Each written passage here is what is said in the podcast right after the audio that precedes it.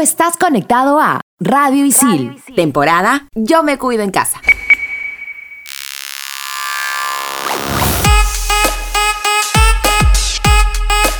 Cuando estuve en quinto de secundaria, quise extender el tiempo junto a mis compañeros ya que no nos volveríamos a ver. Así que tuvimos la gran idea de irnos a vacacional, para despedirnos del colegio una vez más y aprovechar nuestro último verano juntos. Hoy en Estación Isil, vacaciones las de antes.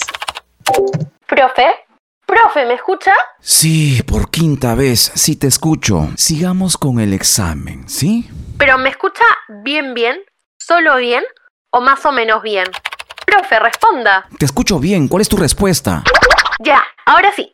Mi respuesta es la posverdad o mentira emotiva es un neologismo que describe la deliberada ¿Alumna? Aquí de todas conectas.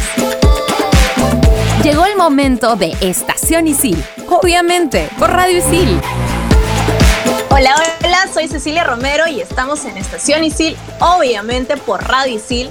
Y en este programa vamos a hablar de cómo eran antes nuestras vacaciones de infancia versus cómo son ahora nuestras vacaciones en la actualidad, ya que llevamos una vida estudiantil, ¿no? Hola Jorge, hola Dani. Hola Ceci, hola, ¿qué tal todos? Soy Jorge Abad y como dice Ceci, este programa va a ser como un recordar es volver a vivir, ya que vamos a hacer un repaso a esas vacaciones de infancia que tanto extrañamos. Hola chicos, soy Daniela Estrella y el tema de este episodio me encanta. Recordar aquellos momentos de la infancia, anécdotas tan divertidas. Sí es Dani, vamos a empezar viendo un poco las diferencias entre las vacaciones de la infancia, como decía, versus las vacaciones de ahora, ¿no? Por ejemplo, viendo un poco el tema ahora de la pandemia, el distanciamiento, antes no era un problema como ahora, ¿no? Otra cosa es que no había tanta tecnología y nuestra manera de comunicarnos con los demás y divertirnos, por ende también, eh, tenía que ser de manera presencial totalmente, ¿no? Se salía a la calle a jugar con los amigos, lo cual era pues, ¿no? Súper divertido. ¿Quién no tiene una anécdota con, con sus amigos? Lo que actualmente muy poca gente hace, ¿no? Y hay como que muchos más protocolos para salir. Esto lo hace todo un poquito más complicado, ¿no? Y tú, Jorgito, ¿qué diferencia nos puedes comentar? Bueno, yo antes con mis amigos cuando éramos niños íbamos a las cabinas de internet y nos quedábamos ahí enviciándonos con todos los juegos que podían haber, lo cual ahora que ya hemos crecido y bueno, y más que nada en esta coyuntura de la pandemia, eh, ya no se puede porque ya las cabinas, muchas cabinas de internet han cerrado y más que nada las cabinas en las que se iba a jugar. Todos nos hemos tenido que adaptar a esto y muchos están en casa jugando de su laptop o su computadora y esto es como que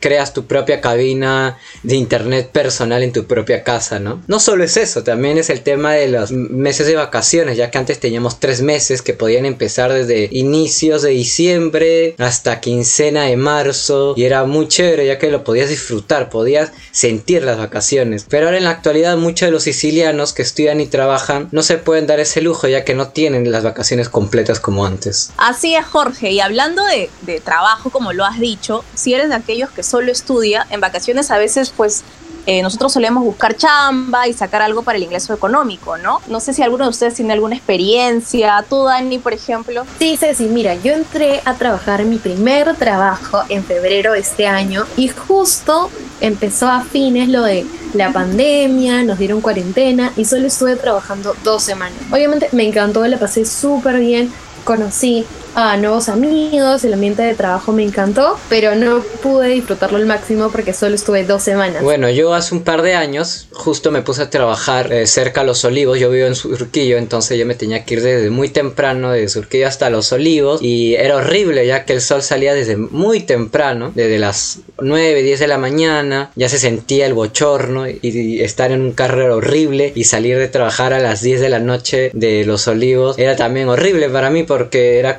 conseguir un carro al toque, si no, me quedaba sin carro y tenía que ya tomar un taxi y irme a mi casa en taxi. Todo una anécdota ese tema. Pero bueno, así son las cosas. Las cosas se notan como han cambiado, son muy diferentes cuando han sido las vacaciones de nuestra infancia en el colegio a las vacaciones que estamos llevando ahora, ¿no? En la educación superior. Sí, Jorgito, porque antes podías irte de vacaciones, viajar tanto dentro como fuera del país y esta pandemia está haciendo esto mucho más complicado. Y hoy en día yo siento, bueno, en mi familia hemos jugado un montón de juegos de mesa. Creo que todos los que existen en el mercado. Chicos, ¿ustedes hacen eso en casa? La verdad es que no, Dani. Eh, yo vivo con mi mamá y en todo, todo lo que viene de la pandemia no hemos jugado ni una sola vez ningún juego de mesa. Sé que la mayoría lo está haciendo como tú me comentas en tu familia, pero a mi mamá no le gusta mucho, así que pues se me complica un poquito jugar yo sola. Y otra cosa que cambia con los años también son las responsabilidades en casa. Usualmente cuando eres más chico ayudas en casa, pero cuando ya eres más grande tus responsabilidades cambian y, y mucho más ahora en pandemia, ¿no? Que tenemos algunos protocolos que cumplir en casa en cuanto al aseo y la limpieza, ¿no? Que tiene que ser mucho, mucho más profunda. Cuando eres niño te dan esto de hacer una que otra cosita en casa para que podamos apoyar, pero ya ahora de grande te dan responsabilidades en lo que es ahora limpieza, más que nada por el tema de la coyuntura, ¿no? Tener todo más eh, aireado, más limpio. En mi casa, por ejemplo, agarramos eh, el pretexto de la limpieza de verano, en el mes de diciembre más que nada, antes de las navidades, y comenzamos a limpiar toda la casa. A mí, por ejemplo, me dan la misión, ¿no? De limpiar las ventanas. Y yo tengo una muy mala suerte con eso, ya que yo siempre digo, ya lo voy a hacer, me esmero, ¿no? Lo hago bonito, lo dejo reluciente y las pongo todo y el día siguiente comienza a llover y me da súper mal porque digo, ala, lo, me, he esmerado todo y ya me las vuelven a ensuciar. Todo un tema con eso también. De hecho, David también me ha pasado eso de, de las ventanas, Jorgito. Es un tema cuando sí llueve de la nada y como que todo tu trabajo al tacho. ¿Y tú, Dani? Yo siempre he tenido desde chiquita encargos en la casa y el mío era poner la mesa y después sacar todos los cubiertos, todos los platos al terminar de comer. Y otro encargo, bueno, cuando te encargas de, tu cuarto, tender la cama, tener todo ordenadito, pero no he tenido ninguno así drástico de limpia el baño, te encargas de limpiar toda la cocina, ¿no? Algo más relajado. Y ahora de grande, yo soy la encargada de lavar los platos. Sí, yo también, yo también, yo, también soy la encargada de lavar los platos y todo esto. Y aunque la verdad es que no me gusta mucho, igual lo tengo que hacer, ¿no? Y miren chicos, otra información súper importante que debemos comentar para todos los que nos están escuchando es que las vacaciones impactan en la felicidad de los niños mucho, mucho más que los juguetes. Y esto lo decimos según el portal guiainfantil.com. Y de hecho yo pienso lo mismo, ¿no? Porque lo que hacen en las vacaciones, cómo interactúan con, con la familia, con los amigos, eh, psicológicamente eso es muy, muy, muy importante en el crecimiento de, de cualquier niño, ¿no? Cualquier niño, adolescente. Exacto, chicas. Las vacaciones de nuestra infancia son muy diferentes. Ahora, la vida adulta hace que tengamos más responsabilidades que cuando éramos niños, ¿no? Y también cambian algunas cositas porque, por ejemplo, ahora tú ahorras para irte de viaje, lo cual de niño no tenías que preocuparte ya que tus papás podían solventar eso. Pero bueno, a continuación nos vamos a escuchar a Mili con su secuencia El Sensei de la semana. Ya sabes que estás escuchando Estación Isil, obviamente por Radio Isil. En Estación Isil, el sensei de la semana.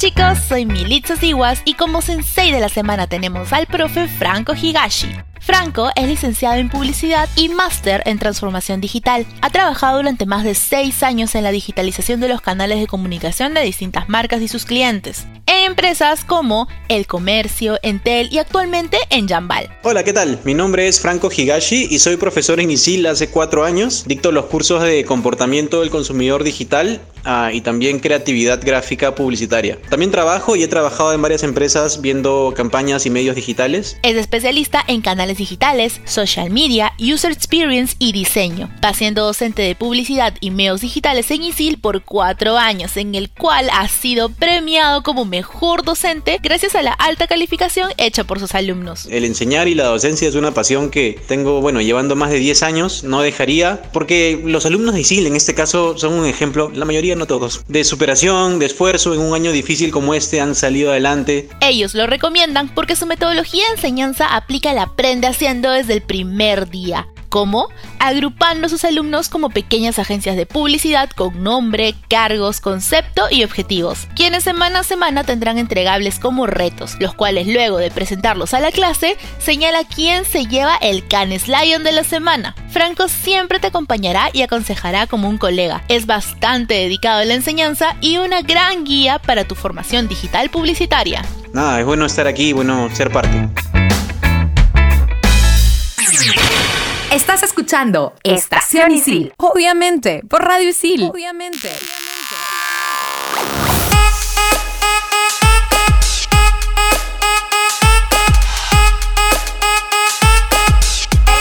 Y seguimos aquí en Estación Isil con este programa recordando nuestras vacaciones de la infancia. Y básico en las actividades que realizábamos estaban aquellas ligadas al arte. Hacíamos cursos para aprovechar el verano y aprender a usar un nuevo instrumento. Yo aproveché uno de estos veranos para tocar violín. Me iba con mi papá todos los sábados al Museo de Arte de Lima y él estaba afanadazo con que aprenda a tocar violín, pero a mí no me gustaba, así que solo fui a tres clases. Ceci, ¿tú alguna vez llevaste algún taller de verano relacionado a lo artístico? De hecho, sí, Dani, el baile he llevado varios talleres, cursos de baile, porque es algo que, que siempre me ha gustado desde bastante pequeña. Y sí, pues hasta antes de que empezara la pandemia también seguía bailando y es eso, nada más. Ah, pues yo aproveché un verano para meterme a talleres de lo que era guitarra y canto. Y sí, aprendí un par de cositas con mi guitarra. Justo, en- justo para ese tiempo me compraron mi guitarra para Navidad. Entonces la estrené ahí haciendo un par de canciones. Aprendí ahí con eso. Y también en canto, ¿no? Conocí mucha gente y me enseñaron muchas técnicas vocales. Qué monstruo, Jorgito. Qué genial. Ahora pasamos al rubro de los talleres deportivos. Tenemos cursos como el básquet, el clásico deporte que toda madre quiere para que sus hijos den el estirón. También tenemos el fútbol, que es otro taller clásico de verano, ya que todos buscan ser la próxima promesa del fútbol local. Otro deporte también es el vóley clásico. También estaban los de natación,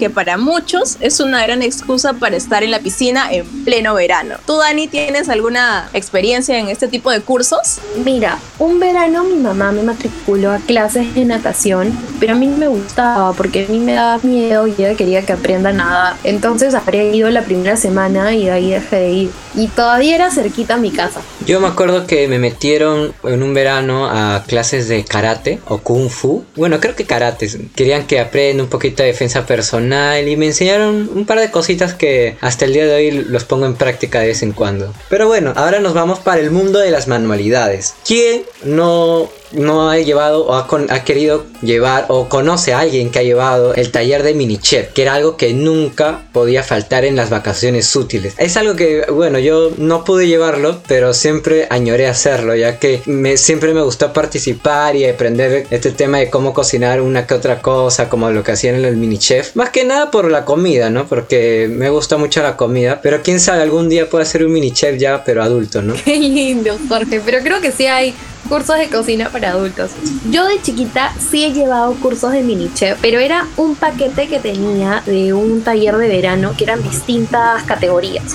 Era, tenías modelaje, tenías etiqueta, mini chef, y yo me acuerdo que en una de las clases hicimos mazapán, después hacíamos cositas sencillas como un triple, visitas, pero era lo máximo, porque como eres niñito, me divertí un montón. ¿Y tú, Ceci, has participado alguna vez? Yo la verdad es que no. Aquí en manualidades, en este rubro, no, no tengo mucha experiencia. Cuando estaba en el cole, creo que llevaba, pero era parte de, de mi colegio, ¿no? De lo que enseñaban, algunos talleres, así. Pero era en primaria, así que no, no lo recuerdo muy bien. No, no he tenido la oportunidad de, de hacer eh, algún taller de manualidades, pero ojalá que en algún momento lo pueda hacer, ¿no? Porque por lo que me cuentan, por ejemplo, lo de minichef me parece súper, súper interesante, ¿no? Y ahora pasamos al rubro de la ciencia, ¿no? Por ejemplo, eh, yo recuerdo y he escuchado que habían talleres de robótica, ¿no? Jorge, ¿tú tienes alguna experiencia o alguna vez fuiste a este tipo de talleres? Bueno, la verdad que no.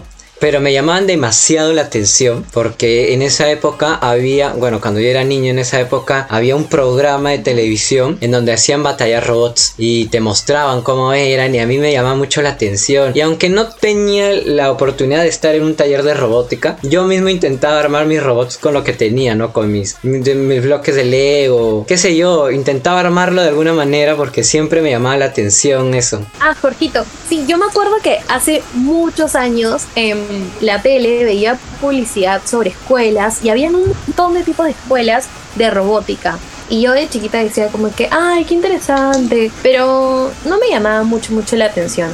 Y sí, chicas, pero ahora tenemos un conecteando con la pregunta de ¿qué hacías de chivolo en vacaciones? Hola, mi nombre es José Quiñones, soy estudiante de ISIL de la carrera de Comunicación Audiovisual y mi recuerdo de vacaciones de la infancia es una actividad que ahora extraño mucho, que es viajar. Recuerdo que en mis vacaciones de colegio viajaba mucho al norte a visitar a mis familiares. Iba constantemente a la ciudad de Chimbote, Trujillo, Chiclayo y Piura. Y bueno, espero en estas vacaciones poder volver a retomar esa tradición que tenía en mi niñez. Soy Añi Padilla de la carrera de marketing y cuando era más pequeña salía con mi papá a montar bicicleta. Me acuerdo que al inicio era súper difícil porque me caí unas tres veces y eso que no estaba manejándola. Fue difícil, pues me demoré como un mes para aprender. Mi nombre es Diego Rodríguez Vela, estudio comunicación integral y normalmente cuando era niño me iba a las playas del sur a acampar o alquilamos una casa por toda la temporada las pasábamos ahí y la verdad fue una experiencia increíble y que volvería a repetir o si en un futuro tengo hijos los lo volvería a llevar a que, a que vivan esa experiencia. Mi nombre es Kiara Elizabeth y de la carrera de hotelería y de niña solía hacer deporte como natación y salir a jugar con mis amigos y ver películas. Definitivamente las vacaciones de chico eran muy diferentes a las de grande. Así que ya saben, estamos en Estación Isil, obviamente por Radio Isil. Y ahora vamos con la secuencia Ay Chamba que nos la trae Samantha. En Estación Isil. Ay Chamba. Hola Isilianos, soy Samantha Zavala y les contaré sobre una egresada de ISIL que la está rompiendo en YouTube. Conoce a Mariela Gutiérrez, egresada de la carrera de diseño gráfico empresarial en el 2008. Actualmente tiene un canal en YouTube muy conocido llamado Cocina sin Mamá con casi 10.000 suscriptores, en el cual comparte miles de recetas súper deliciosas y muy prácticas. Ella nos cuenta que ingresó a YouTube a través de un proyecto de otra persona que cursaba en la cual se trataba de una marca digital donde ella era el producto. Una vez concluido ese proyecto, ella terminó quedándose con el canal debido a la gran acogida que obtuvo. Pero eso no es todo, ya que también trabaja como diseñadora gráfica y directora de arte en Belcor para la marca de Saizo. Mariela nos dice que todo se aprende en la cancha, así que absorbamos todo lo que nos inspire, ya sea en el trabajo o externo a él. Nunca dejemos de aprender y absorber. No cabe duda que a Mariela le va súper bien haciendo lo que le apasiona. Y aprovechemos el consejo que nos dio, aprender de todas nuestras experiencias para aplicarlo más adelante en nuestra chamba. Pueden seguir el canal de Mariela Gutiérrez en YouTube como Cocina Sin Mamá y en Instagram como Cocina-Sin-Mamá, donde encontrarás recetas muy creativas y sobre todo prácticas con un resultado uf, buenísimo. Soy Samantha Zavala y sigan escuchando Estación Isil, obviamente por Radio Isil. Historia, ciencia, arte y mucho más contado en pocos minutos. Explícame esto. Estrenamos los jueves. Estás escuchando Estación Isil. Obviamente, por Radio Isil. Obviamente.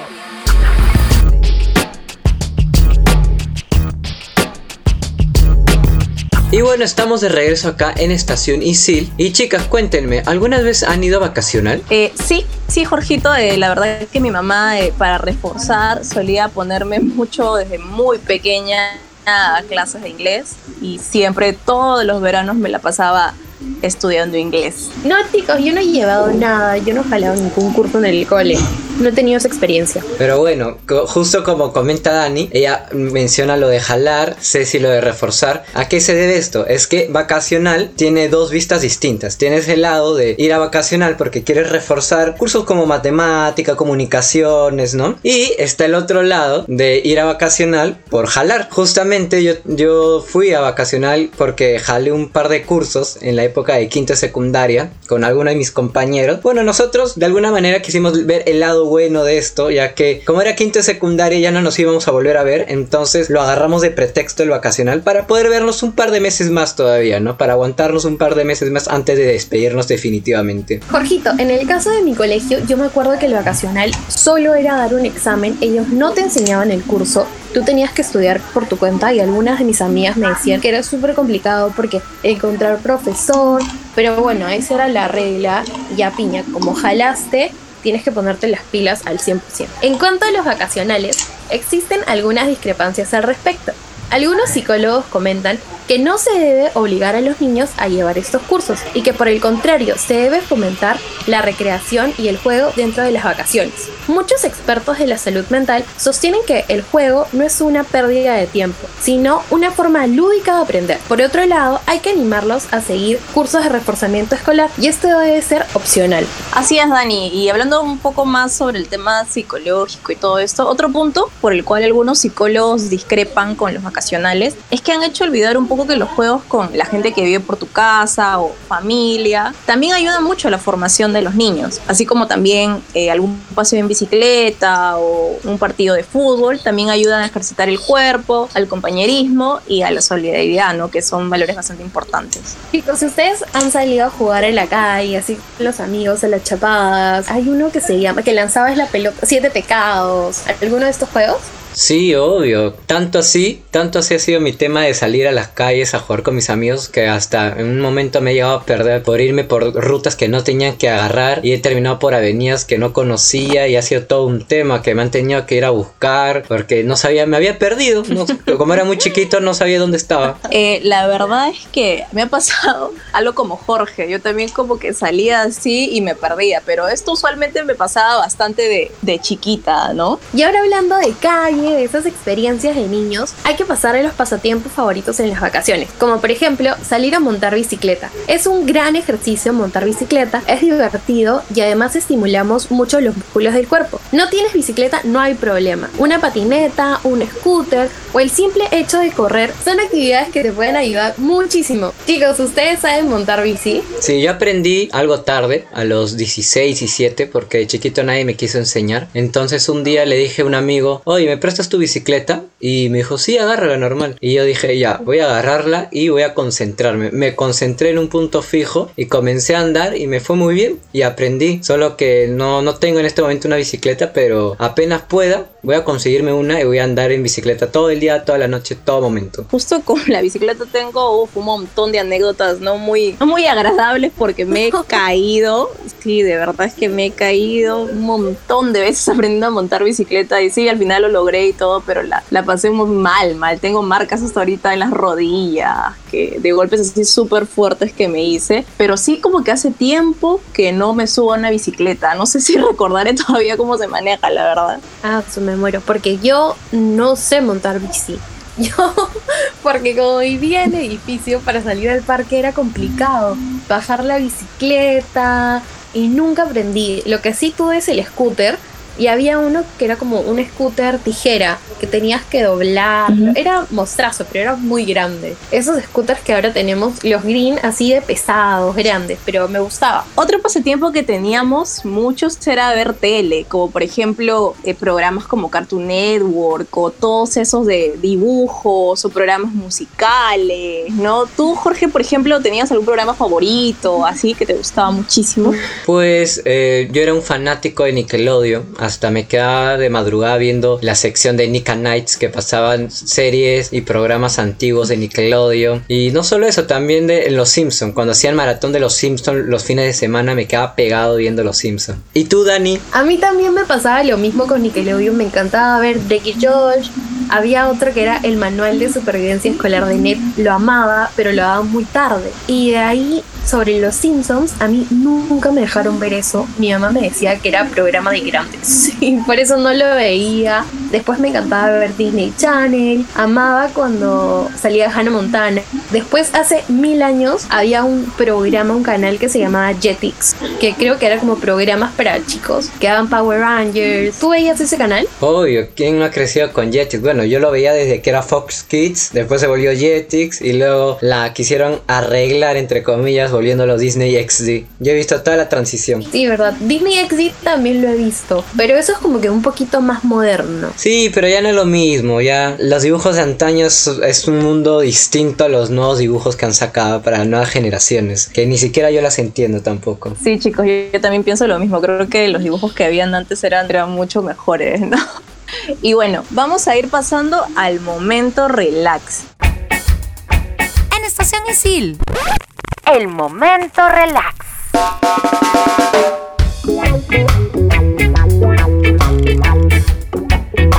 La recomendación que hoy les tengo es buenísima. Es ver la película Ava. Trata sobre una asesina que trabaja para una organización de operaciones encubierta y viaja por todo el mundo. El asunto es que uno de sus trabajos sale mal y se ve obligada a luchar por su propia supervivencia. Es una excelente película, en mi opinión, lograron realizar un enfoque distinto de un género que es muy visto y explotado. Todas las actuaciones dieron el nivel y desarrollaron interpretaciones interesantes y sobre todo creíbles. Bueno, la recomendación que traigo yo justo ha caído a la plataforma de Netflix a inicios de diciembre y es que estoy hablando de la tan esperada serie de Selena, donde nos cuentan los inicios en el mundo de la música que tuvo ella junto a su familia, ya que no solamente están centrándose en el personaje de Selena, sino también contando un poco del hermano, de la hermana, del papá, cómo eran también. Esta adaptación justamente está hecha ya que se ha podido recopilar de distintas fuentes que han sido los mismos familiares de la cantante, sus más allegados. Y parece que esta serie la van a dividir en partes, ya que podemos llegar a ver la historia de Selena hasta que llega al boom mundial. Más adelante ya veremos qué pueda pasar en las demás, en las demás entregas de la serie. Mi recomendación para el día de hoy es una película. Se llama Hecho en Casa y está conformada por varios cortometrajes hechos por cineastas de todo el mundo que se encuentran en cuarentena. Yo ya la he visto y, te muestra como que diferentes historias y perspectivas de cómo cómo las personas están llevando la, la pandemia, ¿no? También podemos ver cómo está cambiando cada día más y más la forma de relacionarnos con las personas y, y entre otras cosas, ¿no? No dejen de verla, la verdad. La pueden encontrar en Netflix, se la súper, súper recomiendo.